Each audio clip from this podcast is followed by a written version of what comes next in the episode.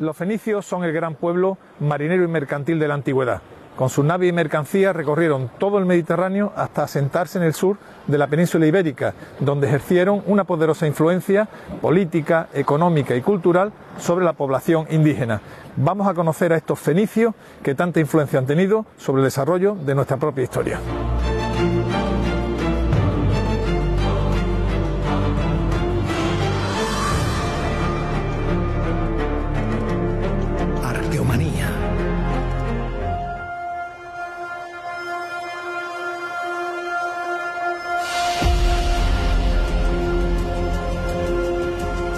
Los fenicios eran sus barcos, y algunos llegaron hasta nosotros ocultos bajo el mar, como los pecios de Mazarrón, en Murcia, los mejores conservados de época fenicia. Uno de ellos se ha reflotado, mientras que el otro aún permanece hundido. Sí, los fenicios eran sus barcos, y su sangre tenía el color de la espuma del mar. En los astilleros Nereo, en Málaga, han reproducido el pecio de Mazarrón. Hoy están calafateando la embarcación, un paso previo a su botadura. Con la brea se impermeabilizaban los cascos de los barcos, de ahí que en algunas crónicas se hablara de los barcos negros de los fenicios.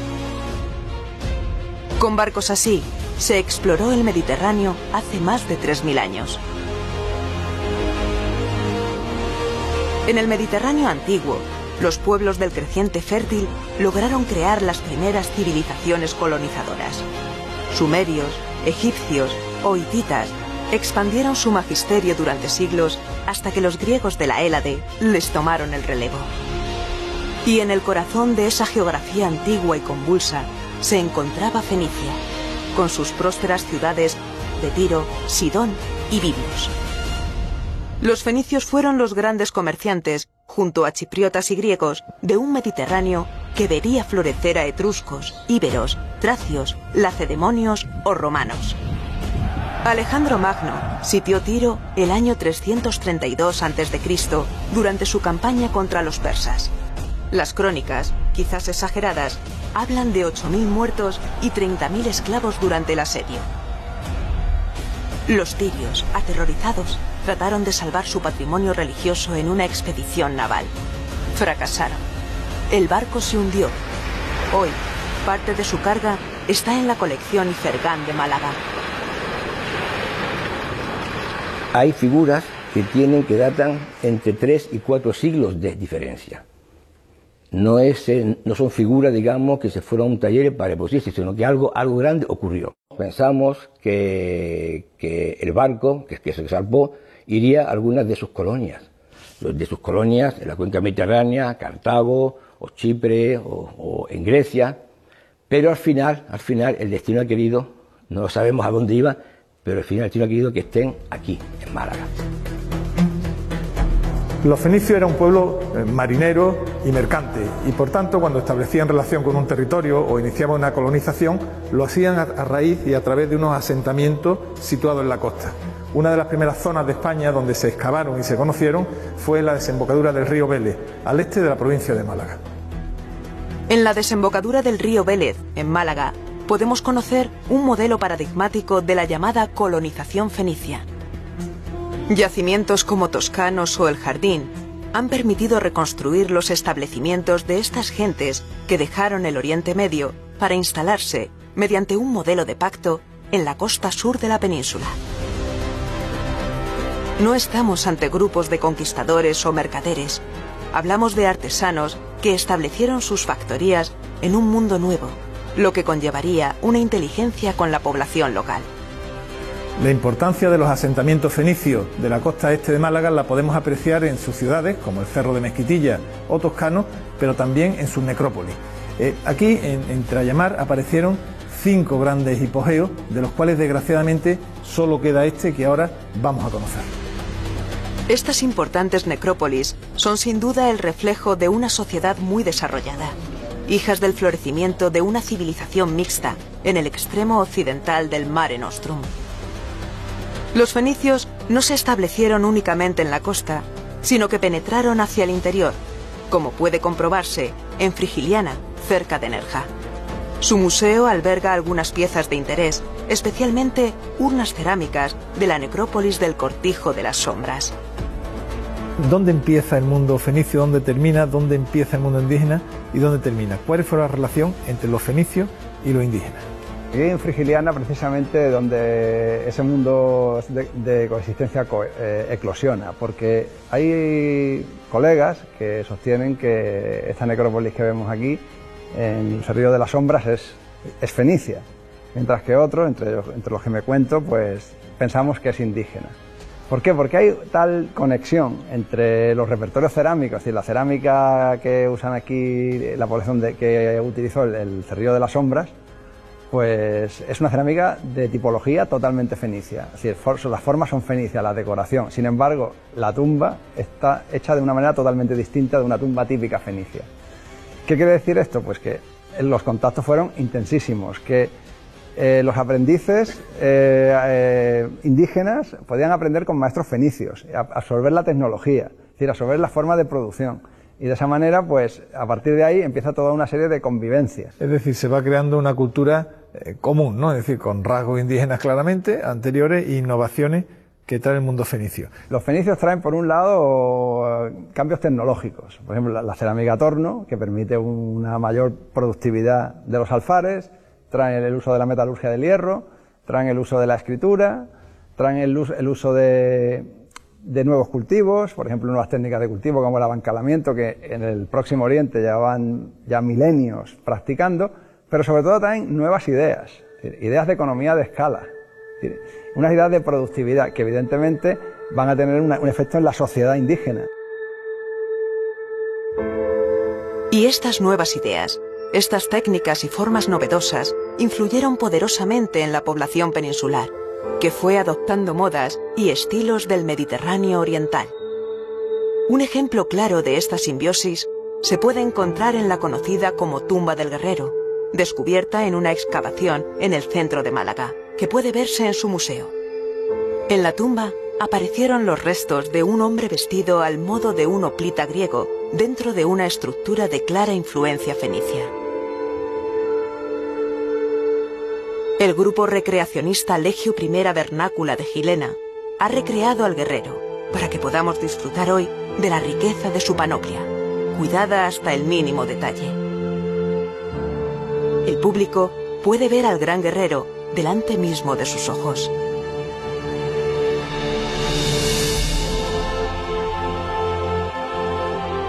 Si las ciudades del pasado nos impresionan, aún nos emocionan más las ciudades de los muertos, las, las necrópolis nos encontramos en la necrópolis de la ciudad fenicia de Varias, en la actual Villaricos, en Almería, un lugar cegado por la luz y cargado de, historia.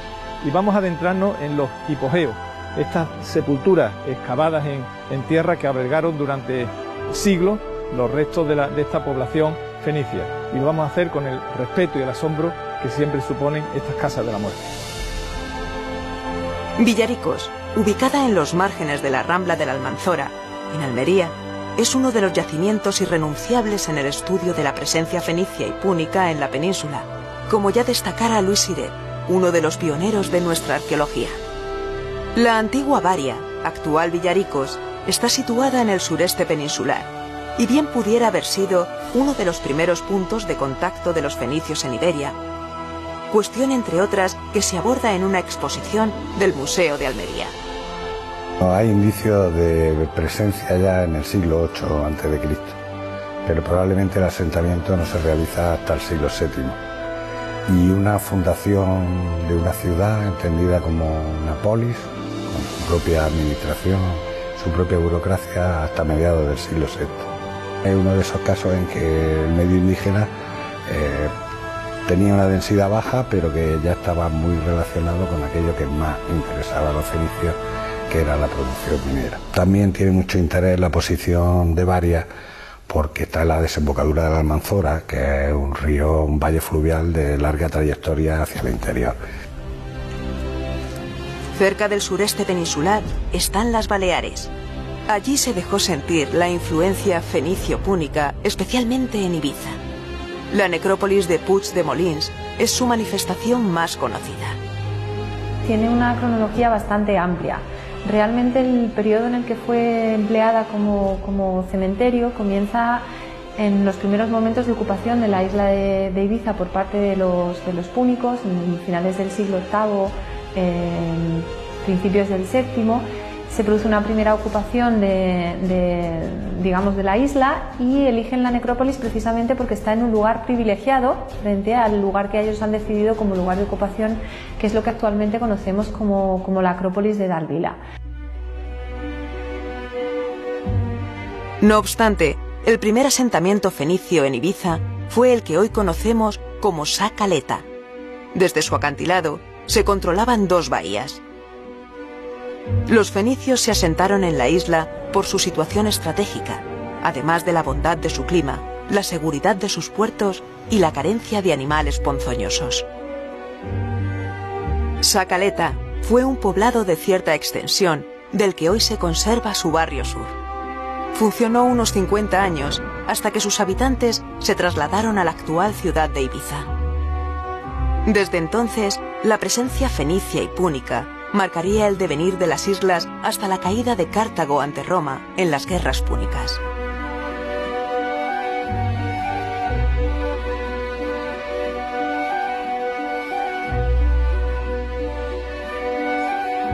Y la costa mediterránea se cierra en Gibraltar, puerta del Atlántico, una de las columnas de Hércules veneradas y temidas desde la antigüedad.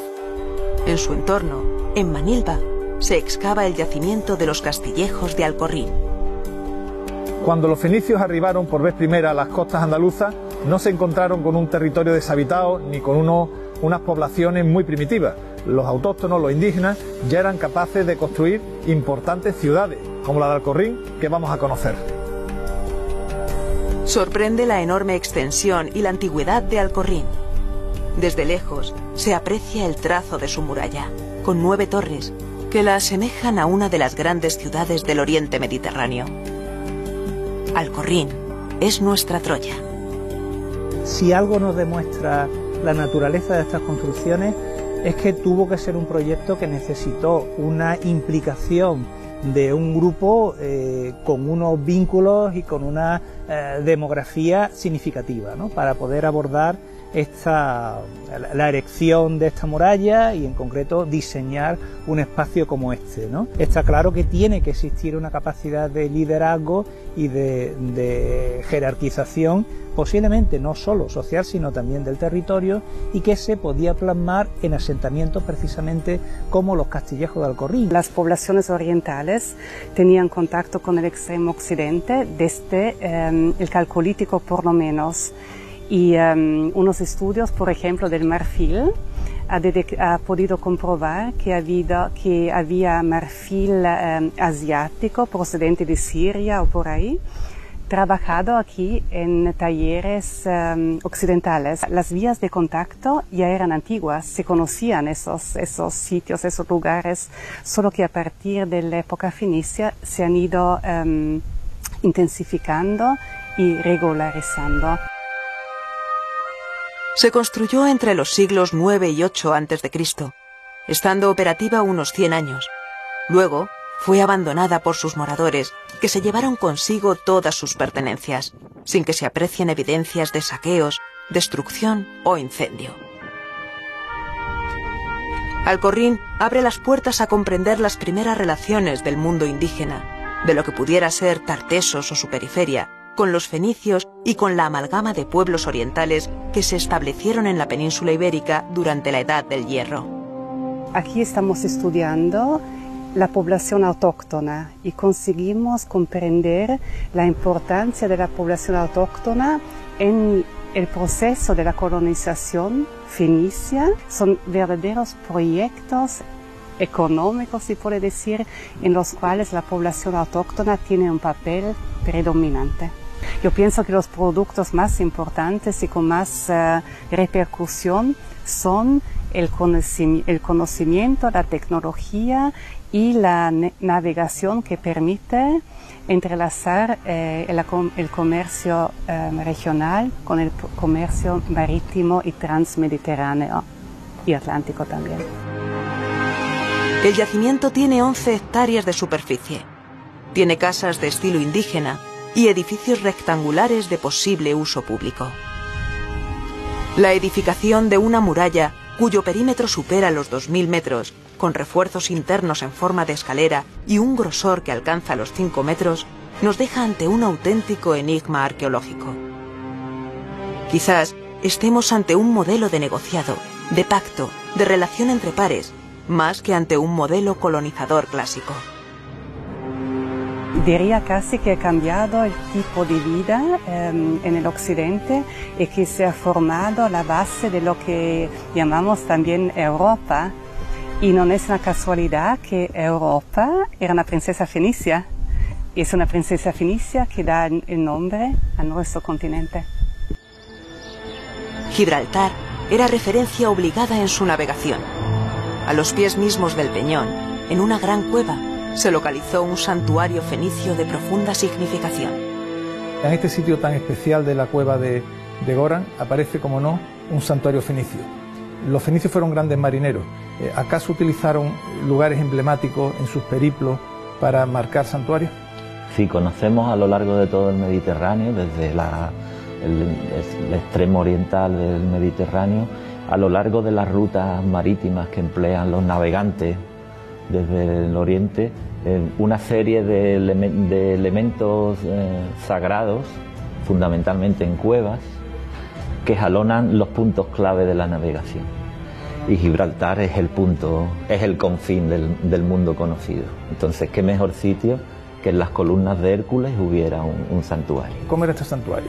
¿Y qué ritos se hacían? Es un templo que tiene unas connotaciones en el mundo de la navegación, como una zona de periplo, es un, es un santuario en tierra extraña, donde son los dioses los que, digamos, garantizan la seguridad del comercio y de los viajeros. ¿Cómo diríamos que es un santuario? Pues por el tipo de ofrenda. Hay unos elementos especiales que son claramente votivos, pero luego a nivel de los productos cerámicos son elementos como páteras que se emplean para, para las libaciones, son elementos como contenedores de, de, aceites perfumados que se ofrendan.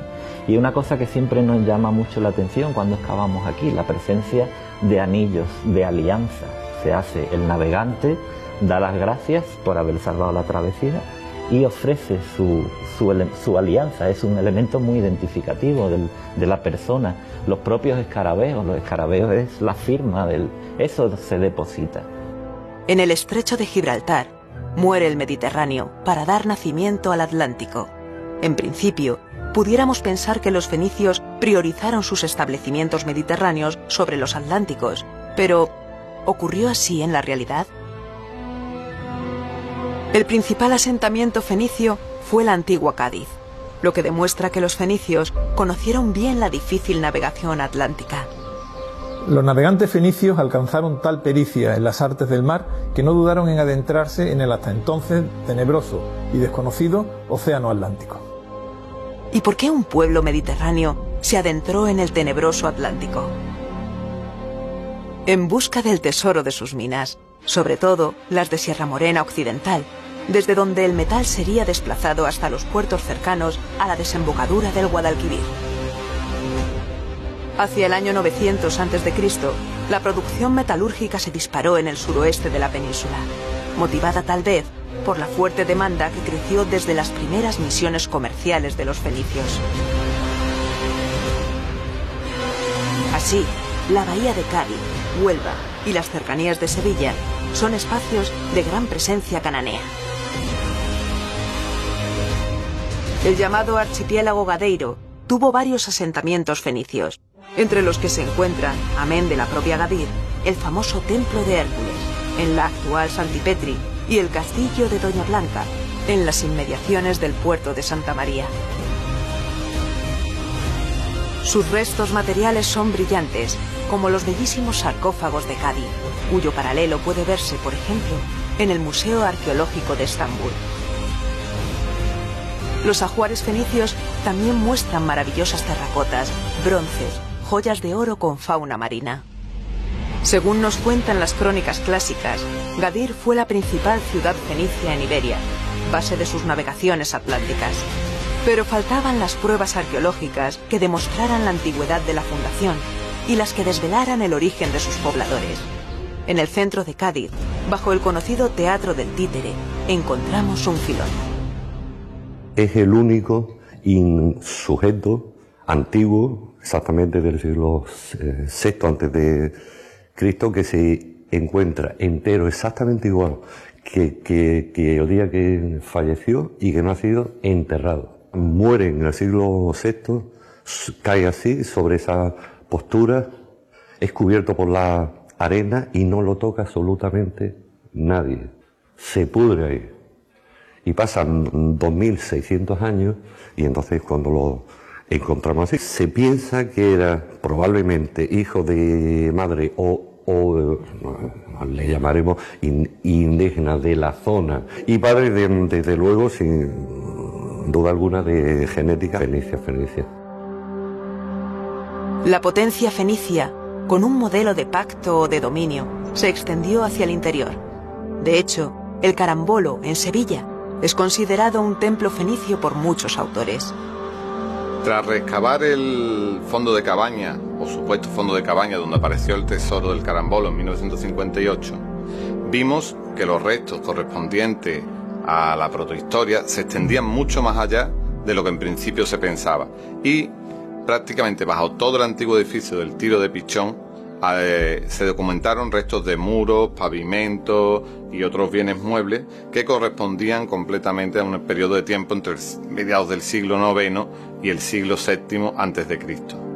Tanto la técnica constructiva como los propios materiales, la planta, eh, la orientación y los cerámicas, etcétera, que acompañaban a esos restos, tienen sus paralelos más cercanos en Próximo Oriente.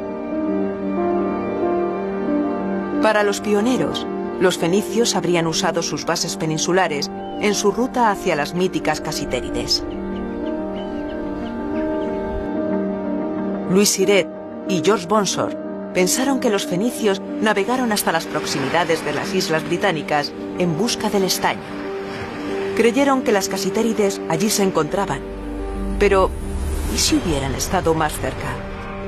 La historiografía, la arqueología, eh, ha intentado o ha especulado eh, eh, buscando posibles ubicaciones de esas islas, esos espacios o esas geografías donde los fenicios acudían a, obtener estaño y normalmente se ha, situado en, lugares como la Bretaña francesa o en las Islas Británicas, concretamente también en Cornualles.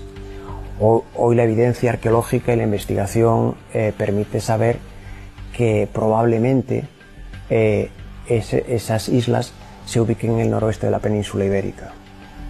Eh, ¿Cuáles son los motivos o las razones que nos permiten pensar así? Bueno, más allá del noroeste no existe evidencia alguna de presencia fenicia. En el noroeste tenemos islas, tenemos islas en las desembocaduras de las, de las, en las bocas de las rías, eh, o penínsulas, que incluso pudieron ser islas en, su día, donde aparecen espacios eh, donde se ubicaban templos betílicos, eh, templos o espacios sagrados de, eh, púnicos, y donde aparece un, conjunto de, objetos de procedencia tanto del sur de la península ibérica como del Mediterráneo. Eh, y además es un, lugar donde se puede obtener el estaño directamente en la costa. En el noroeste, en la actual Galicia, lo que se constata es una presencia fenicia eh, a partir del siglo, eh, de finales del siglo V, cuando deciden eh, establecer zonas de intercambio, espacios de intercambio que siguen los mismos patrones que utilizan en el Mediterráneo. La ruta del estaño por un lado y los establecimientos comerciales por otro alentaron la expansión fenicia por toda la fachada atlántica peninsular. La desembocadura del Tajo puede guardar parte de las claves de esa expansión atlántica. En las obras de un céntrico hotel lisboeta se ha excavado una inscripción en lengua fenicia, algo que nadie esperaba. La escritura es fenicia, reconocible como fenicia, fenicia bastante arcaica. La lengua lo es también, porque se encabeza precisamente con la palabra para estela, para estela funeraria.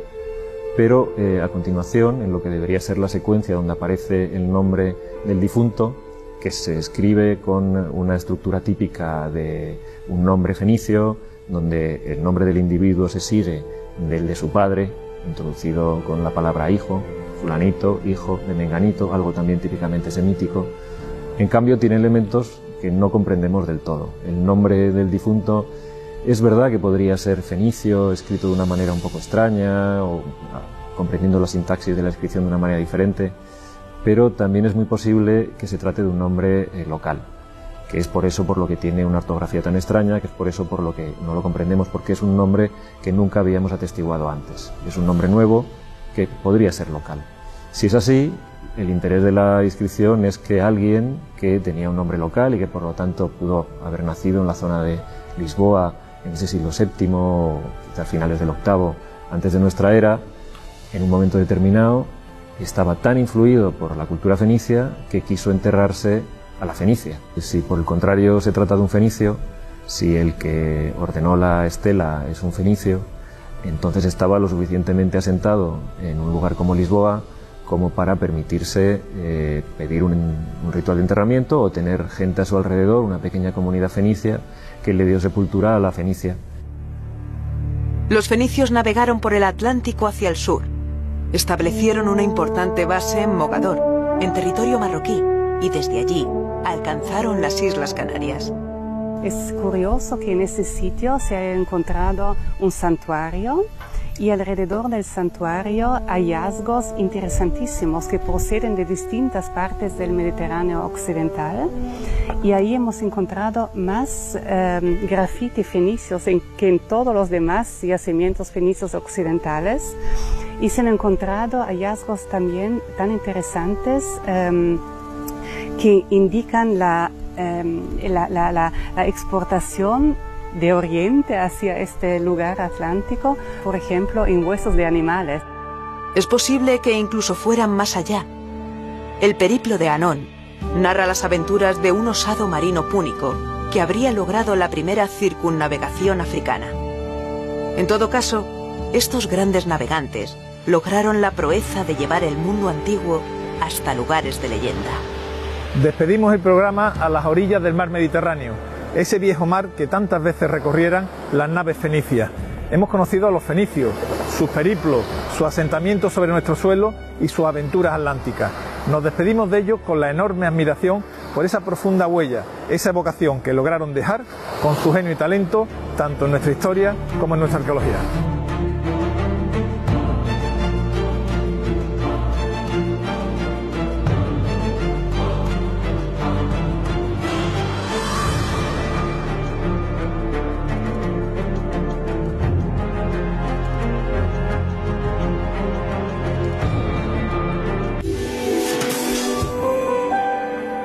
Tarteso fue el primer reino conocido de Occidente, como lo atestiguan los textos y la mitología griega, así como sus apariciones en la Biblia.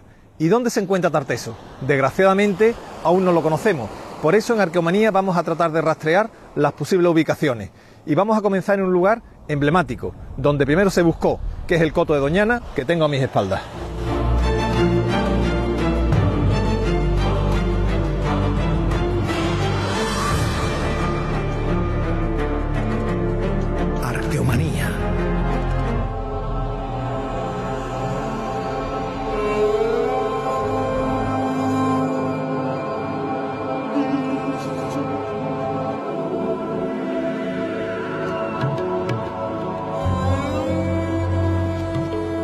Guadalquivir y Tartesos. Los últimos kilómetros de su extensa cuenca y el viejo lago Ligustino pudieron ser el corazón de la esquiva civilización tartésica. En el occidente estaban la frontera del más allá, los campos elíseos y las grandes riquezas del mundo antiguo, las Hespérides y Medusa. Desde hace siglos se ha identificado a Tarsis con Tartesos lo que ha provocado no pocas discusiones. La Biblia cita hasta en ocho libros, desde el Génesis a Jonás, una Tarsis que fleta barcos de altura para comerciar con metales preciosos y otras mercancías valiosas. Las naves de Tarsis también repatriaban a los emigrantes de Israel desde Sefarad. ¿Eran estos los barcos de Tartesos? Tartesos es el primer reino de Occidente del que tenemos noticia en los textos clásicos. Sus reyes y héroes fueron cantados por los poetas. Gárgoris y Abis, Gerión, Hércules, Norax o Argantonio se convirtieron en personajes de leyenda durante las largas noches del invierno mediterráneo. Estrabón y Avieno recordaron sus leyes milenarias en verso y su geografía confusa.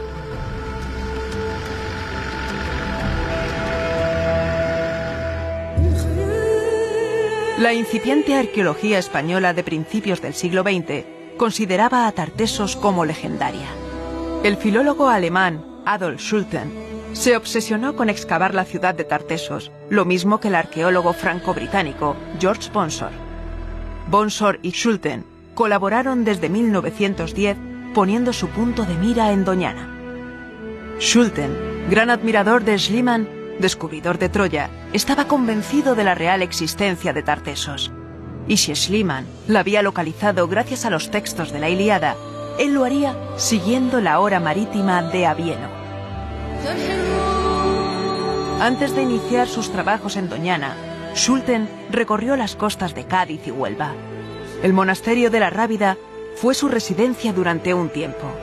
Schulten pensó que el monasterio estaba construido sobre un viejo santuario fenicio que daba paso a las puertas del infierno.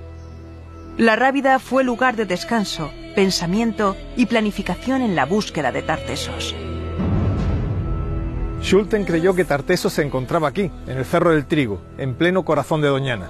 Durante varias campañas y en unas condiciones muy duras, excavó buscándolo. Al final no lo encontró, pero sí situó Tarteso en la arqueología española.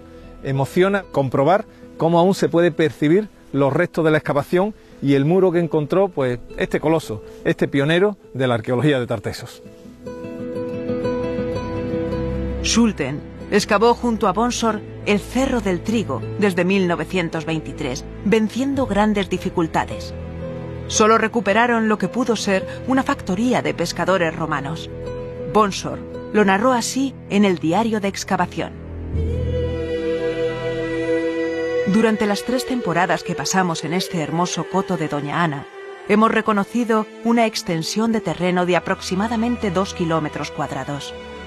Esto parecerá poco si se compara con la isla entera, o aun si nos reducimos a la parte sureste que bañaba el tercer brazo del río. En resumen, si no hemos descubierto el sitio que ocupó Tartesos, nos queda la satisfacción de haber indicado sobre el mapa los numerosos puntos excavados donde con toda seguridad se sabe que no está. Otros vendrán y siguiendo nuestras indicaciones puede que tengan más suerte. La identificación de yacimientos protohistóricos en el tramo final del Guadalquivir es una tarea muy compleja. Hay pocos paisajes que hayan cambiado tanto en 3.000 años. La actividad humana, la tectónica y el clima han transformado un lago en una zona de marismas. Desde Sevilla a Sanlúcar de Barrameda, decenas de islas, promontorios y brazos pueden esconder a Tartesos. La geografía también hace a la arqueología. Lo que hoy es marisma del Guadalquivir fue en época tartésica un enorme estuario. Llama la atención que estas enormes llanuras, que donde la vista se pierde en el horizonte, tienen justo al borde del antiguo estuario, hoy marisma, unas elevaciones, unos cerros, unas cabezas como la que tengo situada a mis espaldas. Este pueblo es Lebrija. En la base de aquel cerro se descubrieron unos candelabros de oro bellísimos que hoy están en el Museo Arqueológico Nacional. ¿Quién sabe si ese Tartesos que buscamos se encuentra bajo uno de estos pueblos situados bajo los cerros que dominan la marina. Se han documentado evidencias tartésicas en varias de estas elevaciones ribereñas. El Cerro de San Juan se asoma al Guadalquivir en pleno centro histórico de Coria del Río. En una excavación en su parte superior se halló un altar en forma de piel de toro. El santuario del Carambolo se edificó igualmente en uno de estos promontorios. George Sponsor se afincó en la provincia de Sevilla y vivió durante muchos años en Carmona, antes de trasladarse al castillo de Mairena del Alcor, hoy reconvertido en su casa museo. Exploró la comarca de los Alcores, investigando en Sedefilla o la Cruz del Negro. Conoció de primera mano los túmulos turdetanos de Carmona. fue descubriendo paulatinamente una gran cultura material que lo puso tras la pista de Tartesos. En el castillo de Mairena acumuló un enorme tesoro arqueológico, parte del cual se expone en sus dependencias. Vendió muchas piezas a importantes colecciones internacionales, como la de la Hispanic Society de Nueva York. Eran otros momentos de la arqueología, y estas prácticas eran habituales hasta que se promulgó la primera ley sobre el patrimonio. Una visita al castillo de Mairena es acercarse en primera persona a la apasionante figura de Bonsor. En nuestra búsqueda de Tartesos, la figura de Bonsor aparece con nombre propio. ¿Quién fue? Tenemos que remontarnos a su inicio como estudiante de Bellas Artes que llega aquí recién licenciado en busca de paisajes que pintar. Llega en 1880 para realizar un viaje típico de todos los que hacían los románticos o tardorrománticos por la península. Y llegó aquí a Sevilla y a Carmona, donde ya se quedó impresionado con una de las pinturas de las tumbas hipogeas de, de la necrópolis romana y fue allí donde decidió dedicarse por, por completo a la arqueología. Con Tarteso tuvo una, una, relación bastante estrecha, porque él aquí, en las excavaciones que hizo ya en la comarca de los Alcores, ya empieza a apuntar algunas relaciones con esta cultura en sus primeros, digamos, descubrimientos, que posteriormente ya él va avanzando o extendiendo al resto de la zona del suroeste peninsular. Él se propone encontrar Tarteso, ¿y dónde creía él que estaba o podría estar? Él lo ubica no tanto como una ciudad, sino como un hecho un poco más global.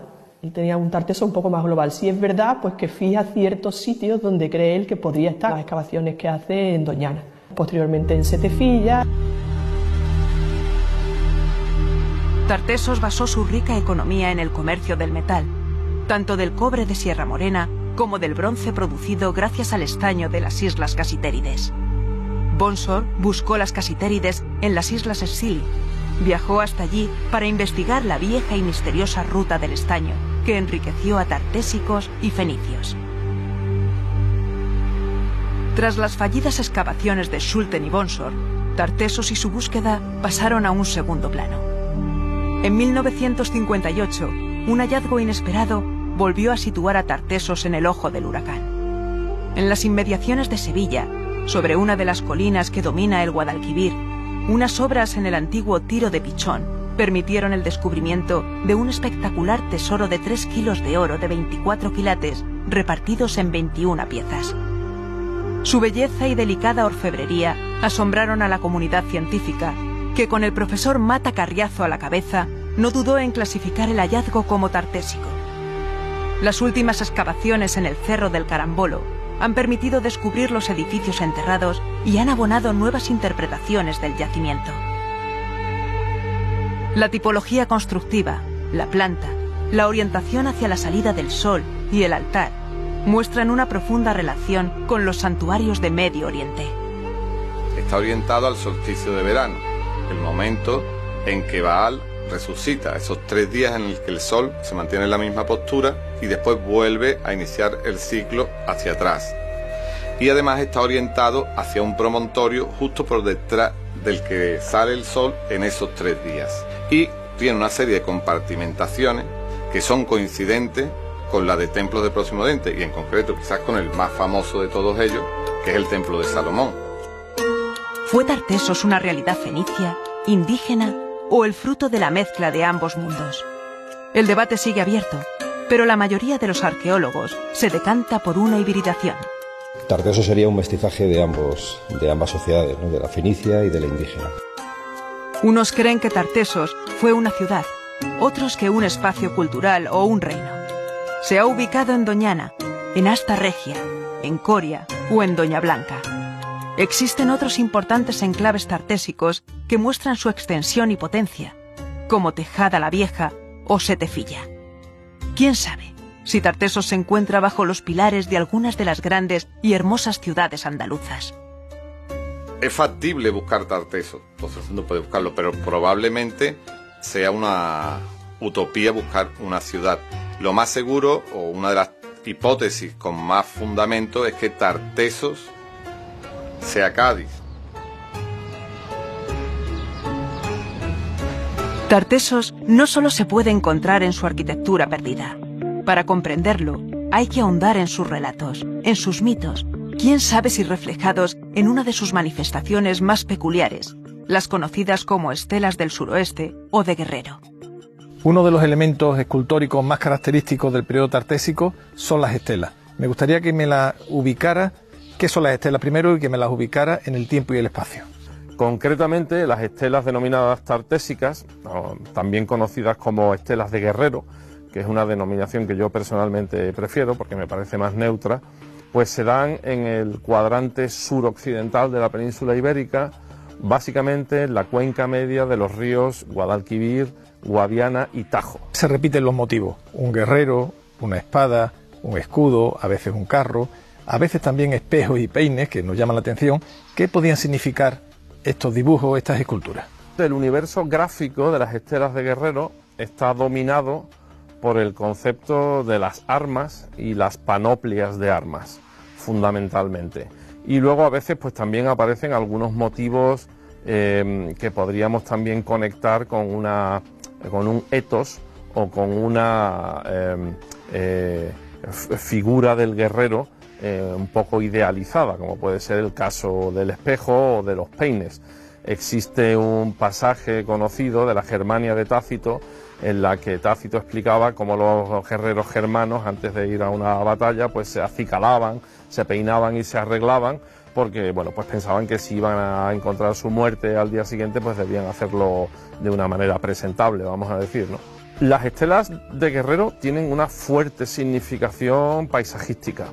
Según muchas investigaciones que se han llevado ya a cabo, existe una correlación bastante importante entre su ubicación espacial y la presencia, por ejemplo, de vías de paso antiguas, tipo vías pecuarias, o eh, lugares del territorio que son estratégicos para el paso, por ejemplo, los vados de ríos o los pasos de montaña. Gracias a los textos griegos, conocemos leyendas, mitos y nombres de reyes tartésicos. Quizás las estelas codifiquen sus historias y mitos fundacionales. Estas estelas, aparte de esa referencia geográfica, esa relación con el territorio, eh, ¿podían contar una historia de, héroes o de dioses fundadores? Esta es una idea que hemos planteado nosotros en algunos trabajos recientes, especialmente a la luz de casos como el de la estela número 12 de Almadén de la Plata. Existen referencias en varios historiadores de la antigüedad, como es el caso de Livio o de Polibio, a que entre las eh, sociedades, las comunidades prerromanas de la península ibérica, había algunos casos de eh, corregencia o de regentes eh, dobles, pares de regentes, como es el caso de los hilerguetes con Indíbil y Mandonio o los turdetanos con Histolacio e Indortes. Entonces eso podría ser una posibilidad, que las estelas que presentan dualidad de personajes estén reflejando eso. Pero también cabe la posibilidad de que hagan alusión a eh, un concepto más mítico de pares, pares o parejas fundacionales, como es el caso evidentemente de la península ibérica de Gargoris y Avis, o en el caso europeo pues de eh, Rómulo y Remo, de los fundadores de Roma.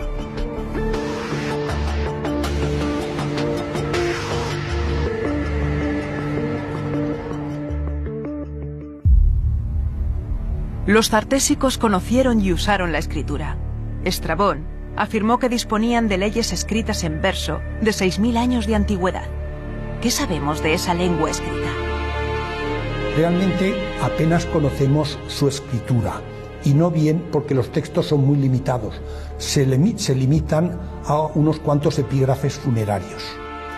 Y ello ha levantado una discusión porque en esos epígrafes se ven nombres celtas, que eso no extraña demasiado. La prueba es que Argantonios es un nombre céltico, céltico atlántico, céltico antiguo, pero no sabemos hasta dónde se llega en la celticidad de la lengua. Probablemente es una lengua muy antigua, que se remonta al menos al tercer milenio y puede ser que más.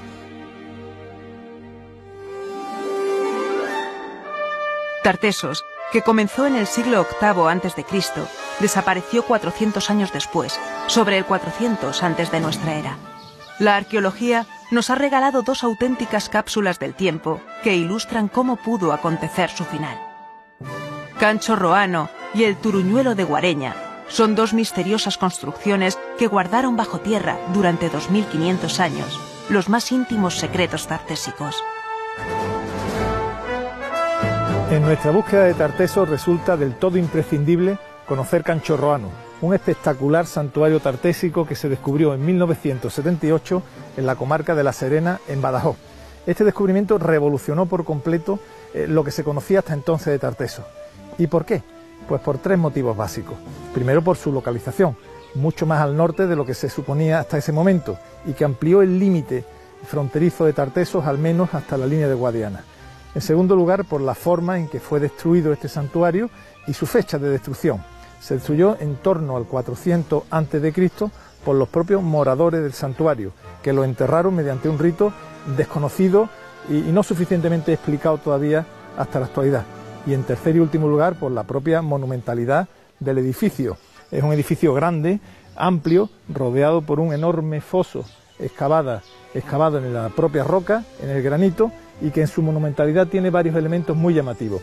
Desde luego un pozo central eh, de inicio y sobre todo el gran Santa el, santuario máximo, el, lugar donde está el rito y están los altares. Este lugar tan especial y tan secreto nos lo va a explicar quien mejor lo conoce, que es Sebastián Celestino. Estamos en el santuario tartésico de Canchorroano, que es del siglo V antes de Cristo eh, y tiene la peculiaridad de que son tres santuarios eh, superpuestos. Y vamos a llegar a la zona más importante del santuario, que es el Santa Santorum. El que vamos a ver es precisamente el, más antiguo, el del edificio más antiguo, donde hay un símbolo egipcio que hace la representación de altar donde se sacrificaban algún animal, donde la sangre confluía en un cuenco de cerámica y la habitación está toda pintada de rojo y blanco y es muy espectacular ¿no? el, recogimiento que tiene el, lugar, un lugar que es restringido donde no llegaría, donde no subiría nadie más.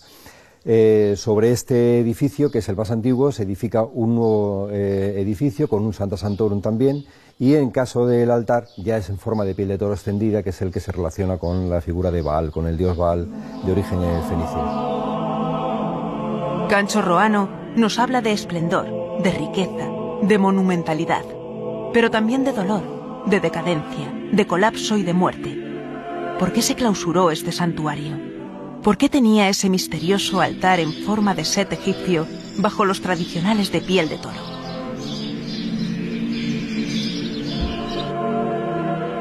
Nos encontramos sobre un túmulo, una pequeña montaña artificial, que durante miles de años llamó la atención a los agricultores de la zona. Está enclavado en el gran llano de los regadíos del Guadiana y rompía por completo el horizonte. ¿Qué era? Y es que Tarteso no deja de darnos sorpresa. Al igual que en 1978 el descubrimiento de Canchorruano revolucionó por completo el conocimiento sobre Tarteso, en 2014 cuando se comenzó a excavar este yacimiento, que conocemos como Turuñuelo de Guareña, saltaron por completo todo lo, lo conocido. Acabamos de descubrir probablemente el yacimiento más importante de la antigüedad de todo el Mediterráneo occidental. Acompañadme que vamos a conocerlo. El yacimiento ha sorprendido a todos. Es más monumental que Cancho Roano. Tiene un gran patio de entrada y una escalera que conduce hasta el Santa Santorum. Nadie sabe los secretos que atesora. Quizás estemos a las puertas de desvelar la desaparición de Tartesos. A partir de, finales del siglo V y principios, muy principios del IV, hay una crisis que ya es la final, ya no se vuelve a saber nada más de esta cultura, que es eh, una crisis que todavía se está estudiando y que bueno, se, relaciona, se ha relacionado tradicionalmente con la llegada de los pueblos del norte, de los celtíberos, y que bueno, también puede eh, ser otras causas, ¿no? que todavía estamos, ya digo, en proceso de investigación, pues también unas causas eh, catastróficas, de cambio de clima, etcétera.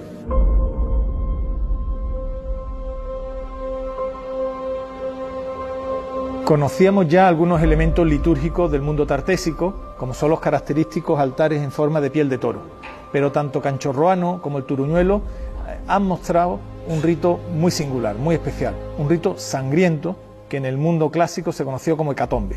¿Qué era una hecatombe? Las hecatombes se celebraban en momentos muy especiales donde una comunidad decidía sacrificar animales muy valiosos, normalmente bueyes.